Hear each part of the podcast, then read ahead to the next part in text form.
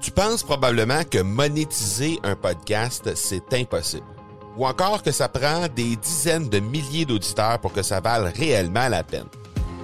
Et si je te disais que l'approche que les podcasteurs ont pour monétiser un podcast est complètement fausse? Et c'est aussi pourquoi seul le premier 1% des podcasts génèrent réellement des revenus. Mais qu'en est-il des plus petits? Des podcasteurs qui, comme toi et moi, n'ont pas des dizaines de milliers d'auditeurs pour attirer des gros annonceurs, mais qui ont une entreprise avec services ou produits à offrir. Comment ces podcasteurs peuvent-ils réellement générer des revenus avec leur podcast? Eh bien, c'est maintenant possible en utilisant une stratégie que j'ai appelée le podcast furtif.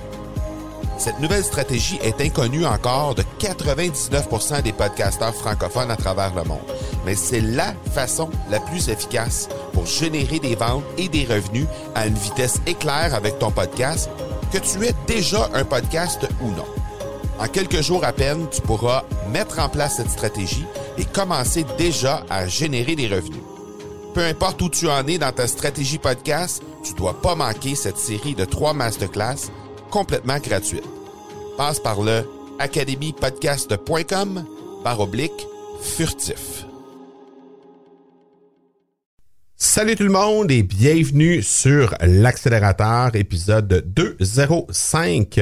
J'espère que vous allez bien et que vous profitez bien de vos vacances. Aujourd'hui, on a la chance de recevoir Antoine Gagné de J7 Media. Euh, Antoine, ben, c'est l'homme à la tête de J7 Media, une, une agence euh, Facebook qui gère euh, entre 4 et 5 millions par année. Et ben, évidemment, l'accélérateur, comme on est l'endroit pour discuter marketing, vente et entrepreneuriat, ben, l'homme invité aujourd'hui va être capable de nous renseigner sur la publicité Facebook et avec grand plaisir. Avant de passer à Antoine, je vous rappelle que la semaine dernière, on a eu la chance de recevoir Olivier Lambert.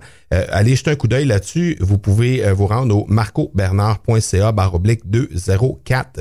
Ça va être à cet endroit-là que vous allez pouvoir aller voir qu'est-ce qu'on a fait ensemble avec Olivier. On a parlé entre autres de comment euh, se perfectionner à titre de d'entrepreneur avec la tranchée et tous les autres projets que Olivier a mis de l'avant depuis le début de sa carrière et vers lesquels il s'en vient maintenant. Donc Olivier, ben c'est une mine d'informations. On l'a on l'a baptisé la semaine dernière le rockstar du marketing web et on lui a demandé de nous chanter une chanson. Finalement, ça n'a pas fonctionné. Mais bref, euh, on sait que c'est une mine d'informations vraiment incroyable sur le marketing en ligne et évidemment, on a eu, euh, on en a eu pour notre argent la semaine dernière.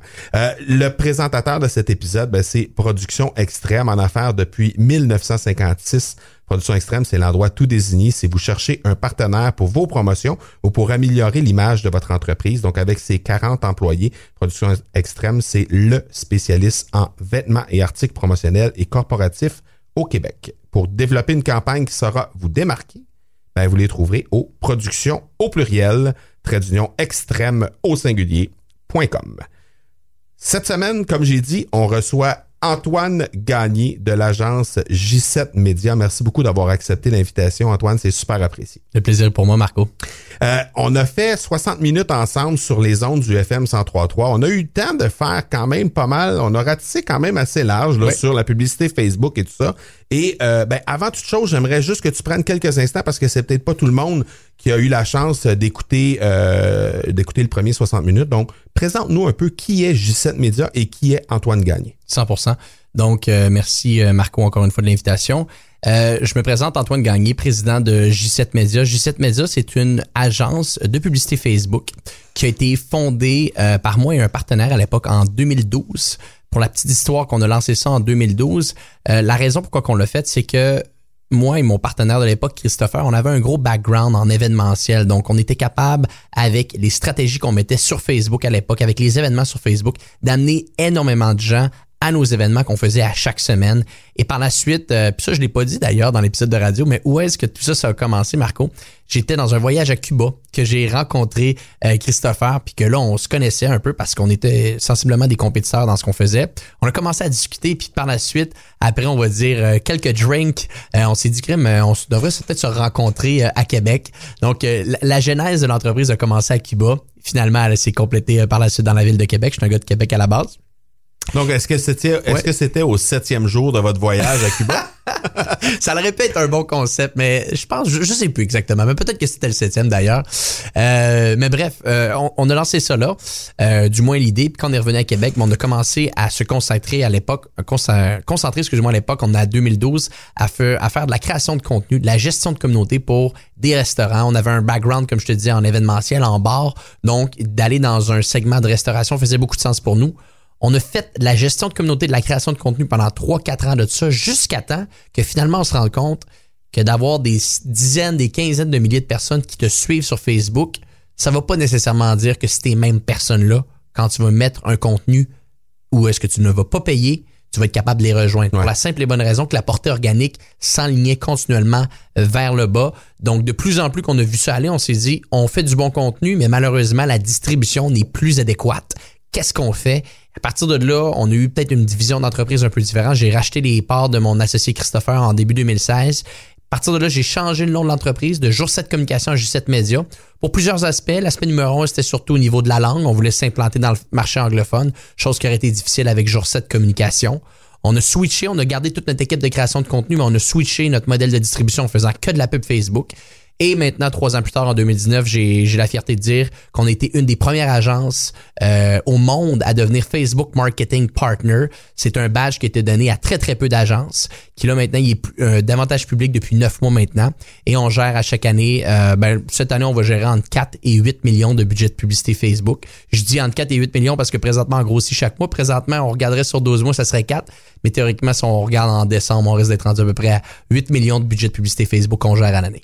Excellent. Euh, donc, dans le premier 60 minutes, on a eu la chance de, parler de... Euh, on, a, dressé des questions que les gens doivent se poser avant de se lancer à Facebook. On a regardé un peu qu'est-ce que ça pouvait ressembler, un budget. Euh, on a parlé aussi du fameux gestionnaire de publicité. On a parlé aussi des possibilités de ciblage, etc. Qu'est-ce qu'on pouvait faire avec Facebook, comment on pouvait cibler et tout ça? J'aimerais t'entendre sur les objectifs que quelqu'un, qu'une entreprise peut euh, viser, atteindre avec la publicité Facebook? Quels sont les différents objectifs? Parce que oui, évidemment, on peut facilement établir qu'on met une publicité Facebook, on va aller chercher des ventes. Bon, ça, ça, je pense que tout le monde comprend ce principe-là. Quels seraient les autres objectifs qu'on pourrait atteindre avec une publicité Facebook? 100 Mais je pense que, puis il y a deux manières de le voir. Puis la première chose, c'est que disons, euh, le 12 juillet dernier, Marco, quand tu es venu au sommet de la publicité Facebook, c'est un événement qu'on organisait. On, quand, avec Facebook, quand on avait la, on faisait l'organisation avec Facebook, ils nous ont donné deux possibilités. Ils disaient, est-ce que vous voulez qu'on parle de branding puis de awareness ou vous voulez qu'on parle de direct response puis de marketing direct ou est-ce qu'on va générer de la conversion directement? Nous autres, la réponse a été la deuxième parce mm. que tous les clients qui travaillent avec nous sont dans du direct marketing. Euh, c'est pas des entreprises un peu à la Coca-Cola ou Vidéotron qui ont les budgets, qui ont des millions de dollars de budget à mettre juste en branding, en notoriété pour faire rayonner la marque. C'est pas ça, nous autres, notre client. Donc, je pense que le champ d'expertise que je peux t'amener un petit peu plus aujourd'hui va être au niveau du direct marketing, du direct response. Ceci étant dit, il y a plusieurs manières d'utiliser le direct response pour sa business. Moi, s'il y a une chose que je conseillerais aux gens demain matin, c'est qu'avant d'investir de la publicité Facebook, posez-vous des questions sur votre tunnel de vente, OK?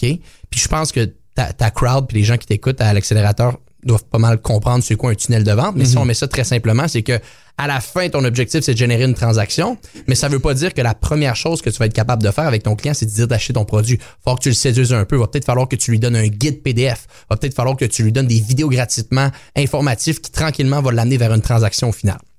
Donc, quels sont les objectifs qu'on est capable d'aller faire avec la publicité Facebook? c'était ta question initiale. Mais la première chose, commence tout le temps avec ton objectif final.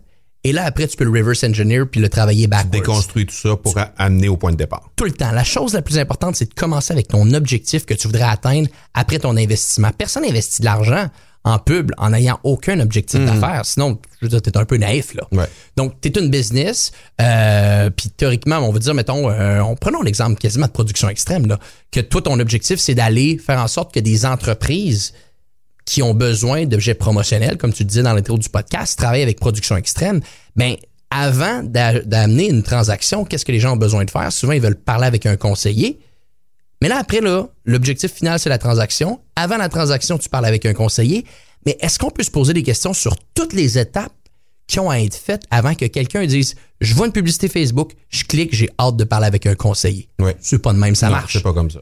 Ou, ou du moins, si quelqu'un le fait comme ça, il va falloir qu'il me montre comment. Parce On l'a déjà, on l'a déjà essayé, mais ça n'a pas fonctionné. Ben, c'est-à-dire que les gens n'étaient pas dans un contexte Exact, d'achat. exact. Ils voyaient ta pub, ils voulaient pas directement parler à un conseiller. Qu'est-ce qu'on a fait? On continue à déconstruire un peu le, le, le tout. On s'est dit, crème, ces gens-là, qu'est-ce qui pourrait être intéressant pour eux? Ben, moi, j'ai une entreprise, d'autres personnes ont des entreprises, puis on veut toutes des objets promotionnels, mais on sait pas vraiment combien que ça coûte. Exact. On sait pas vraiment combien que ça coûte. Puis la raison à la fin, pourquoi qu'on va En aller fait, avec... c'est la question numéro un qu'on reçoit d'entrée de jeu.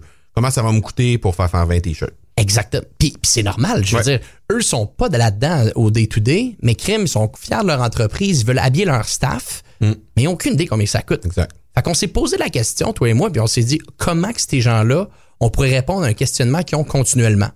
Puis si, en tant qu'entreprise, on peut se positionner comme une source d'expertise en donnant cette information-là, d'une manière qu'on n'essaie pas de représenter des intérêts pécuniers du brand, mais en tant qu'expert qui connaît les objets promotionnels, on va donner aux gens un guide de prix. Mais si Production Extrême donne à une clientèle spécifique un guide de prix selon une question que les gens se posent continuellement, il y a des excellentes chances que cette personne-là, quand elle voit ça sur Facebook, elle peut trouver ça intéressant. OK, Production Extrême m'offre un guide gratuit juste contre mon adresse courriel. Je vais le prendre. Par la suite, qu'est-ce qui fait? Tu consommes ce guide-là, tu te rends compte que, OK, tu as la réponse à tes questions. Qui m'a donné cette réponse-là? Production Extrême? C'est qui eux? Là, par la suite, si tout est bien fait, mais la prochaine étape, c'est que tu leur offres la possibilité de parler avec un conseiller qui éventuellement va faire une transaction. Donc, qu'est-ce qu'on vient de faire ici? Qu'est-ce qu'on peut atteindre avec la publicité Facebook? On déconstruit le tout. On commence avec la transaction au final et après, on se pose les questions de toutes les étapes dans notre cycle d'achat normal qu'un consommateur doit faire avant de passer à une transaction avec nous. Et si tu mappes ça sur un tableau ou sur n'importe quoi, ben, à la fin de la journée, tu vas bâtir sensiblement, un- on va dire, un premier tunnel de vente. Et là, quand il est mappé, là, tu peux commencer à investir de la pub. Mais commence pas à investir si tu n'as pas été capable de bien segmenter les étapes de cycle d'achat de ton client potentiel. Sinon, tu vas jeter ton argent par les fenêtres. Donc, ça serait de même que je dirais aux gens qui nous écoutent aujourd'hui, vous voulez faire une campagne, vous voulez faire de la conversion, commencez avec votre endgame et par la suite, on déconstruit sur toutes les étapes qui doivent être faites. Et quand vous allez avoir ça devant vous, ça va vous donner envie peut-être d'investir puis de bâtir ce tunnel de vente-là. OK, excellent. Maintenant, si on se pose la question quand on a fabriqué une pub, Ouais. comment on peut arriver à cibler si on a fait une pub qui est vraiment efficace? C'est-à-dire, quelles seraient les étapes faciles, identifiables d'une publicité qui fonctionne bien selon toi? Euh, ça, la première question qu'il faut que tu te poses, il y en a deux. Il y en a deux questions qu'il faut que tu te poses. Un, c'est quoi la valeur que tu es capable de donner à un de tes clients chez toi, OK? Le fameux LTV, OK? Puis tout le monde sait c'est quoi ce buzzword-là, puis je vais le décortiquer un peu, mais personne ne le fait vraiment pour sa business. Donc, donc le lifetime value de ton client. Combien sur une échelle, puis on va être, on va être conservateur ici, combien sur une échelle de 12 mois ton client te rapporte? Et si tu es moindrement business un peu puis tu veux grandir, tu vas le faire sur 36 mois. Parce que c'est de même tu vas vraiment avoir Ouais. une transaction. Donc, on va prendre un chiffron. On va dire que ta valeur euh, lifetime value de ton client sur 12 mois, c'est 1000 pièces. OK, là, par la suite, tu fais tes calculs, ta marge bénéficiaire brute, payer tes employés. OK, sur ton 1000 pièces, combien qui te reste à la fin? On va dire qu'il te reste 500 pièces. On va garder des chiffrons. Donc, théoriquement, un consommateur sur 12 mois, pour ta business, t'amènes 500 dollars dans tes poches. Maintenant, je te pose la question, personne qui va faire 500 dollars avec ce client-là demain matin, combien que tu es prêt à payer pour obtenir continuellement 500 dollars, sachant que tu viens de faire le travail mathématique de savoir qu'à chaque fois que tu as un nouveau client, tu fais 500. Et là, on arrive au deuxième point. Le premier point, c'était le lifetime value de ton client. Le deuxième point, c'est ton coût par acquisition. Combien tu es prêt à payer pour avoir ça? Si on va dire, je sais pas pourquoi, mais toi, tu veux faire continuellement 250 dollars dans tes poches avec un nouveau client minimum sur 12 mois, ben on vient de faire le calcul ensemble. Tu es prêt à payer 250 dollars pour, Pour ce client-là un client. pour un client. Donc, là, tu as ta métrique la plus importante. C'est-à-dire, ton coût par acquisition doit être 250 parce que tu viens de tout faire tes maths. On revient maintenant à ta question. Comment je peux savoir si ma, ma publicité est fonctionnelle? Si ton coût par acquisition, quand tu lances tes pubs sur Facebook, que ta métrique, c'est soit un achat, un lead ou peu importe c'est quoi, si ton coût par acquisition final est en bas de 250 ben entre toi et moi, tu investis le plus d'argent possible. Donc, Facebook va te donner cette possibilité-là de dire, quand tu lances une campagne, tu es capable de savoir quel est mon coût d'acquisition pour un achat, quel est mon coût par lead. Et si toi, tu as fait la mathématique inverse, puis tu as calculé combien qu'un client te rapportait, tu es capable de dire est-ce que c'est le temps d'investir plus ou c'est le temps d'ajuster ma pub parce que je ne respecte pas mes métriques? Donc, il n'y a pas de science exacte, mais ces deux termes-là, lifetime value puis coût par acquisition, sont les deux choses qui, à mon avis, n'importe qui qui fait de la pub Facebook, Google, peu importe, doit se poser comme question avant même d'investir sur la plateforme. OK. On a répondu à cette question-là. On a investi. Maintenant, est-ce qu'il y a des méthodes de faire, de fabriquer la pub en tant que telle, vraiment concrètement, fabriquer la pub, là, je sais pas moi, des, des images, euh, des mimes, euh, des vidéos, euh, peu importe là. est-ce qu'il y a des choses qui présentement sont plus trendy, fonctionnent mieux que d'autres? Parfait. Ben, je vais, je vais t'expliquer littéralement le modus operandi chez J7. Parce que ça va pouvoir te donner une bonne idée de comment faire. La première chose que tu dois faire, puis ça, ça c'est là depuis deux, on va dire depuis que la publicité existe, depuis une centaine d'années, quel est le message qui va faire réagir ton client? OK? Quel est le message qui va faire réagir ton client? On vient de le mentionner avec Production Extrême, c'était quoi? Combien ça coûte? Mm. Il y a d'autres clients que ça va être de quelque chose complètement différent. Ça va être la peur qui va les jouer. Peu importe. Donc, la première chose que tu dois te poser, c'est le fond, parce que c'est tout le temps le fond et la forme. On va venir à la forme, là, les, petits, les, les, petites techniques à apprendre sur Facebook, mais la première chose, pose-toi la question sur ton message relié à préalablement, on a parlé du tunnel de vente. Donc, ton message doit être en adéquation avec tout le tunnel de vente, le cycle d'achat que tu as derrière. Mm-hmm. Quand ce message-là, tu as au moins 4-5 itérations, parce qu'il n'y a pas juste un message qui interpelle ton client, il peut en avoir 4-5. Définitivement. Par la suite, qu'on rentre dans le format, puis dans le volet un petit peu plus le fun, technique, geek, là, en 2019, là, ce qui fonctionne énormément, puis on l'a dit l'autre fois, on était au sommet de la pub Facebook, puis c'est encore ça que Facebook nous a dit. Plusieurs choses, mais je vais les segmenter, on va dire, en trois points. Point 1, vidéo. Everything is going for video. OK? Ils disent que d'ici 2020, je pense 80, ou je pense que c'était 78% le chiffre, 78% du contenu sur Facebook d'ici 2020 va être vidéo. C'est énorme. Mais attention, ça ne se limite pas à ça. Vidéo de 15 secondes. Donc, toi, en tant que business, tu été capable de trouver le message qui résonne avec ta clientèle. Es-tu capable de créer une vidéo de 15 secondes qui va pouvoir faire interagir à ton client pour le rentrer dans ton cycle de vente? OK? Ça, c'est une question que tu dois te poser. Puis dans cette vidéo-là de 15 secondes, faut pas que les 5 premières secondes, tu aies ton logo puis tu dises que tu es gentil. Non, la première seconde, tout se joue là pour que tu sois capable de hooker ton client. Mm-hmm. Mettez-vous dans la peau de votre client. Il prend son téléphone demain matin, il défile son fil d'actualité Facebook à une vitesse très, très rapide. Ils nous l'ont dit l'autre fois. Savez-vous combien de fois par jour on va prendre notre téléphone puis on va regarder un petit peu les notifications de ce qui se passe sur nos diverses applications? 150 fois. Mm. Est-ce qu'on a, sur les 150 fois qu'on le fait, on va peut-être regarder notre feed Facebook 50 fois? Est-ce que vous pensez qu'on a le temps de tout consommer le contenu pendant 15 secondes? Non. Ça se joue au départ. Donc, vidéo de 15 secondes, ton hook doit être au départ. Donc, ça, c'est un truc que on le teste chez nous, les vidéos de 15 secondes. C'est très, très fonctionnel. Autre chose qui est très trendy, très à la mode présentement, les stories. Les stories sur Facebook et Instagram, OK? Euh, donc, à mon avis, vous avez toutes déjà consommé une story. Vous en avez peut-être même déjà toutes fait une, une story. Juste pour vous donner une idée là, de, de vous expliquer comment que Facebook compare les stories, à quel point que ça devient gigantesque en ce moment. Facebook à la base a été créé pour les gens qui avaient des ordinateurs, on va dire sur le desktop. Donc, tu allé sur, sur Facebook avec ton ordinateur.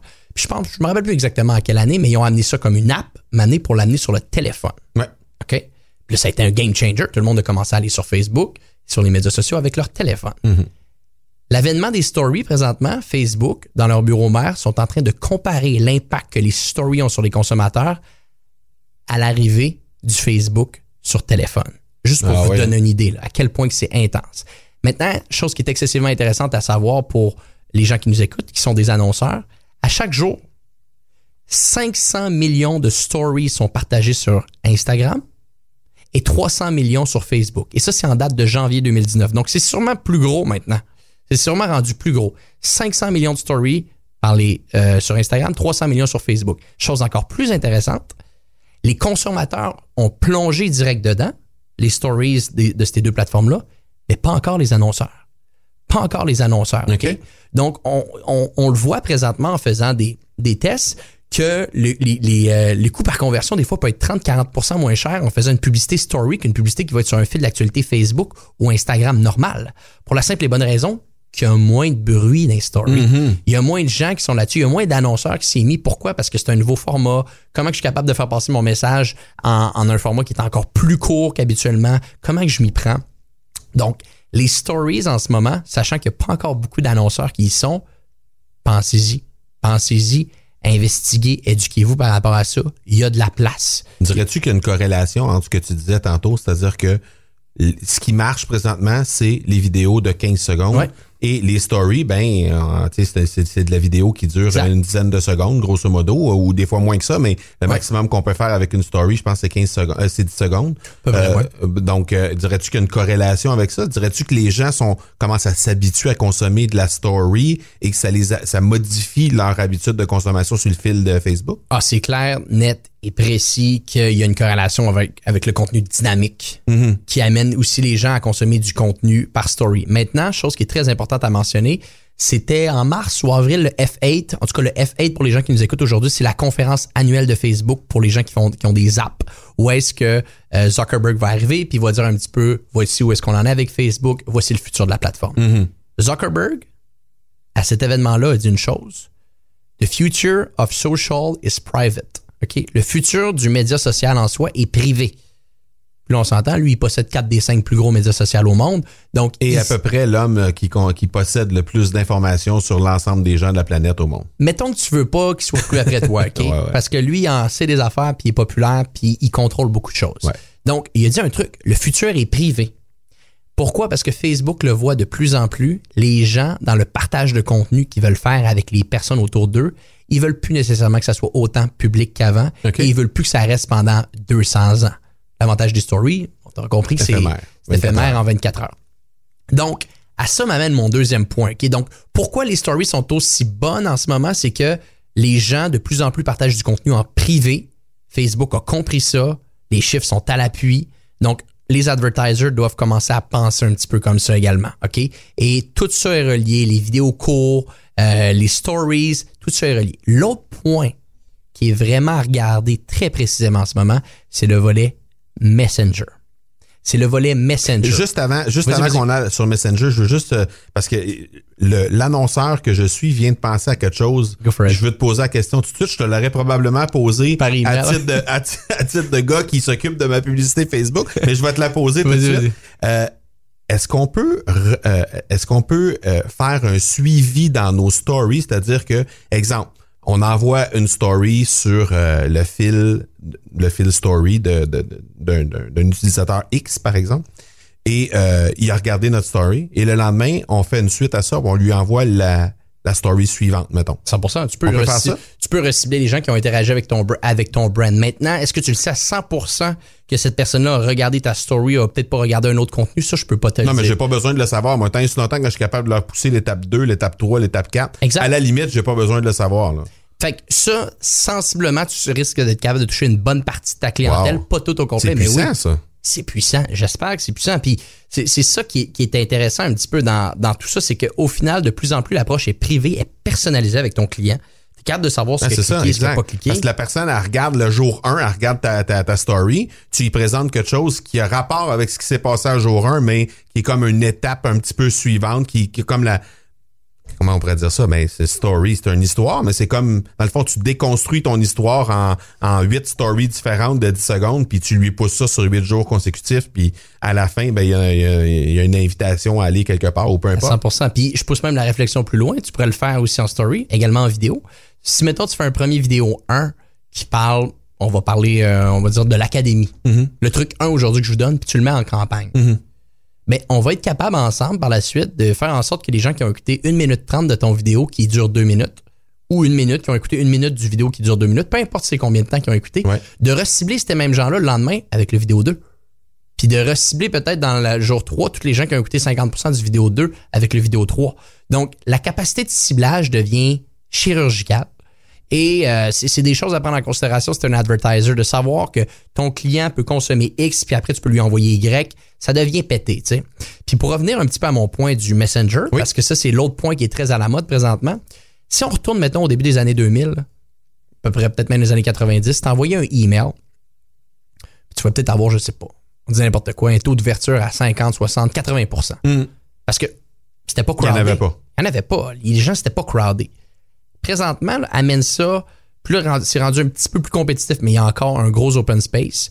Si, disons, tu fais une publicité, les gens s'abonnent à ton compte Messenger OK. et que par la suite, avec ton Messenger d'entreprise, en message privé, les gens se sont abonnés puis tu veux leur envoyer un message directement, comme tu ferais avec un email, Oui, ben, les taux d'ouverture sont similaires à ce qui se passait dans les années 2000 avec oui le parce qu'on vient d'arriver avec ça. Là. Fait imagine l'opportunité qui se présente aussi pour une business. C'est-à-dire, on peut faire en sorte que les gens s'abonnent à nous. On peut leur envoyer un message qu'il y a des bonnes chances qu'ils lisent parce qu'il n'y a pas beaucoup de gens qui le font en ce moment. Mm. Surtout que ton message est intéressant. Donc, mais c'est ça encore. On parlait de la- que Facebook est de plus en plus privé, mais c'est un autre exemple. Ils mettent tous leurs efforts présentement sur Facebook Messenger.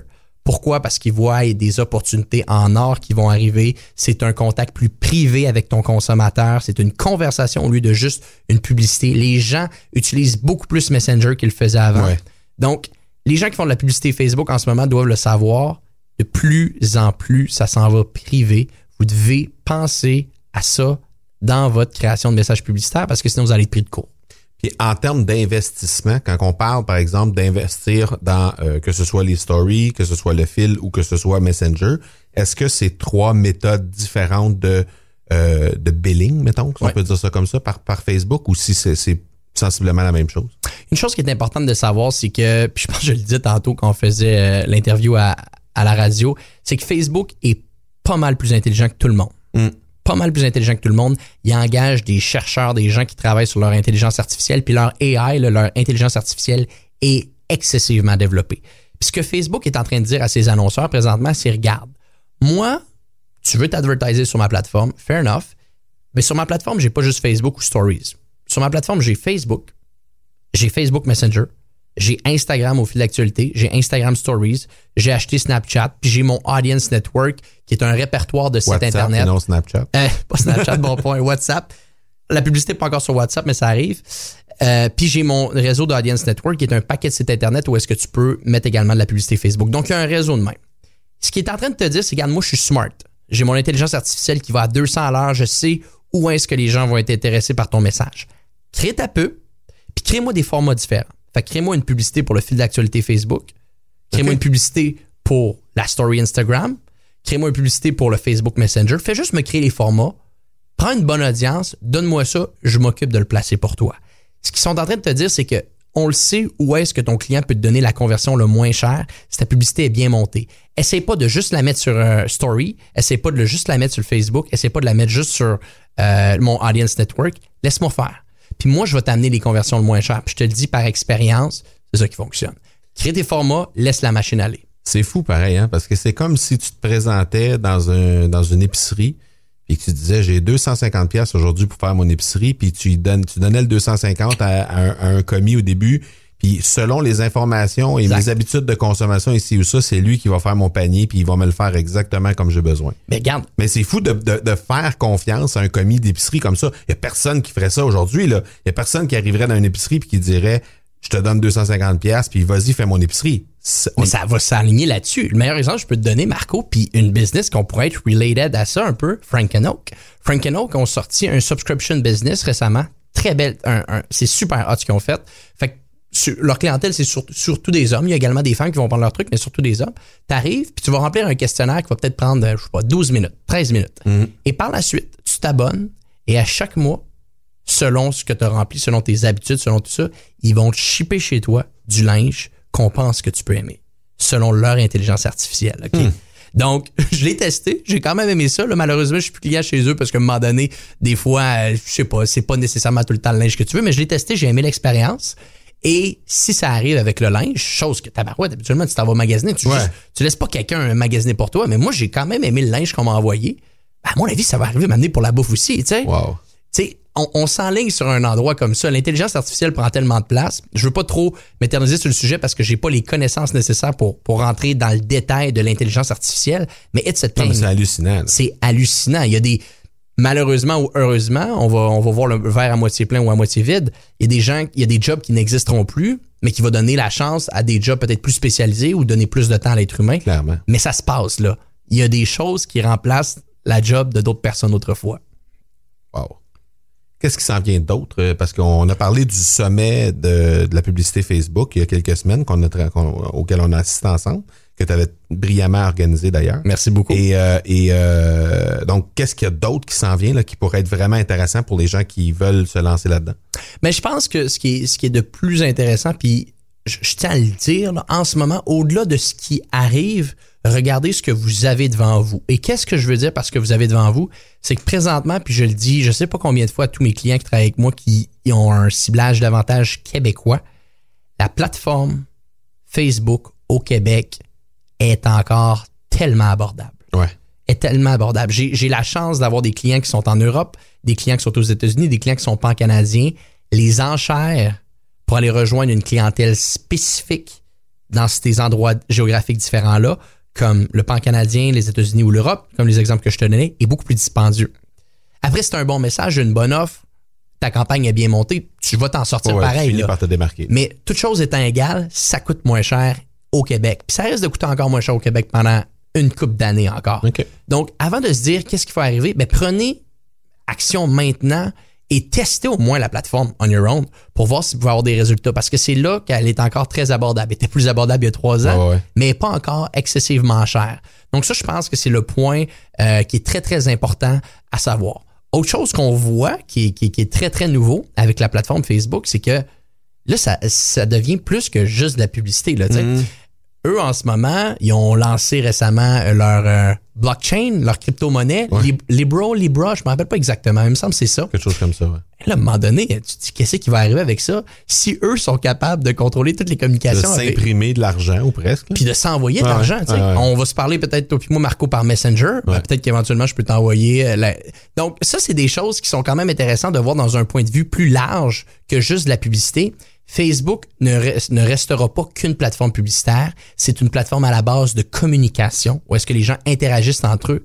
Et dès que tu te poses cette question-là, tu te rends compte les multitudes d'opportunités qu'il y a là-dessus. Donc, je pense que de plus en plus, on va voir des communications qu'on avait à faire autrefois par des moyens de communication différentes arriver sur la plateforme, comme, comme je te disais, de l'échange d'argent, des appels téléphoniques, le Messenger. Et ça, sans s'en rendre compte, de plus en plus nos habitudes de consommation est là-dessus. Et moi, ça, c'est un des trucs qui me fascine le plus à travailler avec eux. Ben oui. Ils ont, ils ont parlé aussi à ce moment-là de Facebook attribution. Je sais pas si on peut le Ouais. dire comme ça en français. Facebook Attribution, ben Ouais, oui. OK. Donc, euh, parle-nous un peu de ça. Très intéressant. Euh, Facebook Attribution, dans le fait, je dis Attribution parce que je, je suis habitué de Ouais. le dire comme ça. Mais en gros, on va résumer ça très simplement. OK? Tu fais une publicité sur Facebook demain matin, ce que le gestionnaire, donc les gens qui font de la pub, là, ils vont utiliser le gestionnaire de pub Facebook, va être capable de dire, c'est que si, disons, tu as une conversion, un achat, le gestionnaire de publicité Facebook va être capable de dire si la publicité que tu as lancée a eu un impact sur l'achat, si la personne a cliqué sur cette publicité-là dans les 28 derniers jours. Donc, la, la- la limite, c'est 28 jours que Facebook est capable de prendre, puis une journée si la personne a vu ta publicité et a acheté après, mais qui n'a pas cliqué. Donc, si on fait une campagne ensemble, qu'on veut générer des achats, la personne a vu la pub, a acheté la journée même, on va recevoir une attribution de ça. Ça veut dire que c'est notre pub. Ou si la personne a cliqué puis a acheté dans un délai de 28 jours, on va recevoir un- une, une attribution. Mais ceci étant dit, le problème que Facebook voyait, c'est qu'il se rendait compte qu'il y avait des entreprises que ça prend plus que 28 jours générer un Le achat cycle est plus, plus grand que ça. cycle est plus long. Hey, demain matin, euh, on va vendre quelque chose à 50 000 Ça se peut que ça prenne plus que 28 jours. Ouais. Ça se peut que ça prenne deux ans. Ça se peut que ça prenne un an. Donc, Facebook a lancé il y a quelques mois de ça le Facebook Attribution, qui est un outil qui maintenant te permet d'aller un petit peu plus loin dans ta conversion. Qu'est-ce que je veux dire par là? Au lieu de se limiter maintenant à 28 jours pour le clic et une journée pour la vue, tu es capable d'avoir un système un petit peu plus 360.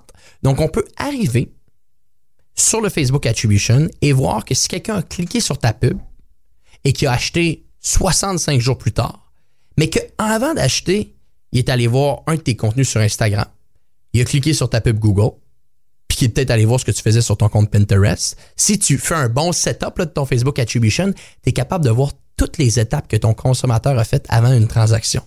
Et là, ça, ça devient intéressant pour un propriétaire d'entreprise ou pour un directeur marketing qui va nous écouter aujourd'hui de savoir qu'est-ce que mon maudit client il fait avant d'acheter chez nous. Le Facebook Quel chemin qu'il prend pour arriver à l'achat. sur 90 jours. Éventuellement, ça va être plus que ça, mais en ce moment, c'est sur 90 jours. Mais même, même, même si c'est sur 14 jours, exact. présentement, on l'a pas cette information. Ben, en fait, dans la, la vieille façon, si on peut dire, on Ouais. n'avait pas cette information-là. On l'a pas. Puis là, ça, puis encore une fois, ils vont faire des improvements, ils vont faire des améliorations, c'est pas parfait, mais tranquillement, on le teste avec des clients, puis c'est intéressant parce que on s'est rendu compte d'une chose. La majorité de nos clients qui sont sur le Facebook Attribution en ce moment, 80% des conversions qu'on voit, là, des achats, des leads qui sont générés, se font sur deux devices. Donc, qu'est-ce que ça veut Ah, dire? ben oui. C'est que la personne a cliqué sur ta pub avec ton cell ou, ou desktop, peu importe, mais il a fini la transaction avec son cell ou desktop, peu importe où est-ce Ouais. qu'il a commencé. Hey, c'est une information qui est intéressante à savoir quand tu es un propriétaire d'entreprise, tous les chemins que ton client fait. Ben oui. Et ça, les systèmes d'attribution de différentes plateformes sont ce qu'on appelle cookie-based au lieu d'être people-based. Et quand tu es cookie-based, tu peux pas voir tout le chemin que ton client fait. Sur Facebook, qu'est-ce que ça veut dire people-based? Ça veut dire qu'au lieu de suivre ton cookie, il suit la personne vu que toutes tes informations, vu que tu t'es connecté sur la plateforme. Donc, il peut savoir si tu vas te connecter sur ton compte Facebook avec un, un différent, différent device. Et ça, ben, à la fin de la journée, en tant que marketeur, c'est une information qui est fascinante à avoir. Est-ce que c'est disponible, parce que tu parlais de Pinterest, par exemple, tantôt. Est-ce que c'est disponible seulement pour les. Est-ce qu'on va avoir l'information seulement à partir des gens qui se sont inscrits sur Pinterest avec leur compte Facebook? Ben, en gros, ils sont capables de suivre le persona d'une plateforme à l'autre. Aussi simple que ça. OK. Ah OK? ouais. Donc, c'est ça que je te dis, C'est que tu, complètement fou. Ben oui, C'est- c'est que- hallucinant les informations qu'ils peuvent avoir maintenant. Ah oui, c'était écœurant. Puis la réalité, c'est que c'est très, très intéressant d'avoir un, un modèle d'attribution comme ça. Ouais. Si, en tant qu'entreprise, ce que beaucoup de gens font, vont s'advertiser sur plusieurs channels. Ben oui. J'invite les gens à s'advertiser sur plusieurs channels. Là. Faut pas juste que tu fasses de la pub Facebook ou juste de la pub Google. Mais maintenant, quand tu as ce schéma-là devant toi, tu peux savoir si les deux, au lieu de se compétitionner, travaillent ensemble. Ben oui. C'est ça qu'on essaie de dire un petit peu à nos clients, c'est qu'il n'y a pas juste Facebook, il n'y a pas juste Google, il n'y a pas juste Pinterest. C'est un écosystème d'efforts publicitaires qui éventuellement va amener à une transaction, chose qu'on avait de la difficulté à avoir avec que le gestionnaire. Facebook Attribution te donne la solution. Fait que là, il y a un paquet de monde qui nous écoute présentement puis qui disent Moi, je veux ça, là. Ils vont comment pour te rejoindre? Pour, pour rejoindre, ben de un, essayez peut-être de revoir par vous-même si vous pouvez le faire. Gossez un peu Facebook Attribution sur, euh, sur le gestionnaire. Vous allez être capable de voir comment ça fonctionne. Peut-être faites des recherches sur Google. Si maintenant vous voulez travailler avec J7 Media, ben vous pouvez vous rendre sur notre site web. Nous autres, on est une agence de publicité Facebook, comme on le dit en début de meeting, qui aide les entreprises à passer et à accélérer leur croissance via l'entremise de la plateforme Facebook Bien seulement. dit ça, on accélère parce que Je on est sur sais, en je vais t'en parler aujourd'hui. On a des similitudes comme ça, ce qui est merveilleux. Donc, vous pouvez aller sur notre site web, remplissez un petit formulaire, il y a 7-8 questions. Par la suite, on va rentrer en contact avec vous. On tient à le dire, on n'est pas une agence qui peut aider tout le monde. On, on veut être certain que si on travaille ensemble, on peut vous amener des résultats. Donc, il y a un petit processus avant. Et par la suite, ben, si le fit est bon, on va faire une analyse de vos, euh, de vos besoins, puis on va pouvoir discuter ensemble. Fait que rendez-vous sur notre site web, toute l'info est là. Ils ont la joie de travailler avec Antoine Gagné, peut-être. Peut-être. Et toi, on te rejoint sur? Ben, si vous voulez me rejoindre, il y aurait deux manières de le faire. Première chose, vous pouvez aller m'ajouter sur LinkedIn, Antoine Gagné, ça me fait plaisir de discuter avec vous. Deuxième chose, j'ai un podcast, Hyper Croissance. D'ailleurs, Marco va venir sur le podcast bientôt, me parler de podcasting, j'ai tellement hâte. Euh, que c'est où ce que j'interviewe des entrepreneurs québécois qui ont atteint l'hypercroissance. Donc, qui ont passé une entreprise qui était petite au début, qui éventuellement c'est devenu une entreprise de multimillions et qui ont été capables des fois même de la vendre et euh, de, rentrer en bourse. Donc, j'ai un paquet d'invités assez intéressants qui viennent sur le podcast Hypercroissance. Donc, vous pouvez aller euh, taper ça sur iTunes, Spotify, toutes les plateformes Toutes de les podcast. plateformes. Hypercroissance, présenté par G7 Media, ça c'est mon podcast. Bon, ben excellent. Ça va être de toute façon dans les notes de l'épisode comme à chaque semaine. Merci beaucoup d'avoir accepté l'invitation. C'est super apprécié. Ça a été vraiment, vraiment intéressant. Marco, le plaisir est pour moi. Good. La semaine prochaine, on va parler avec Guylaine Beauchemin. Guylaine, elle va venir nous parler de sociofinancement. C'est un thème qui est pas mal en vogue ces temps-ci. Et Guylaine, ben, c'est la spécialiste des sociofinancements. Donc, elle va venir nous donner des trucs sur comment bien faire dans ce domaine. Donc, on se donne rendez-vous mercredi prochain. D'ici là, soyez bons, soyez sages. Et je vous dis ciao!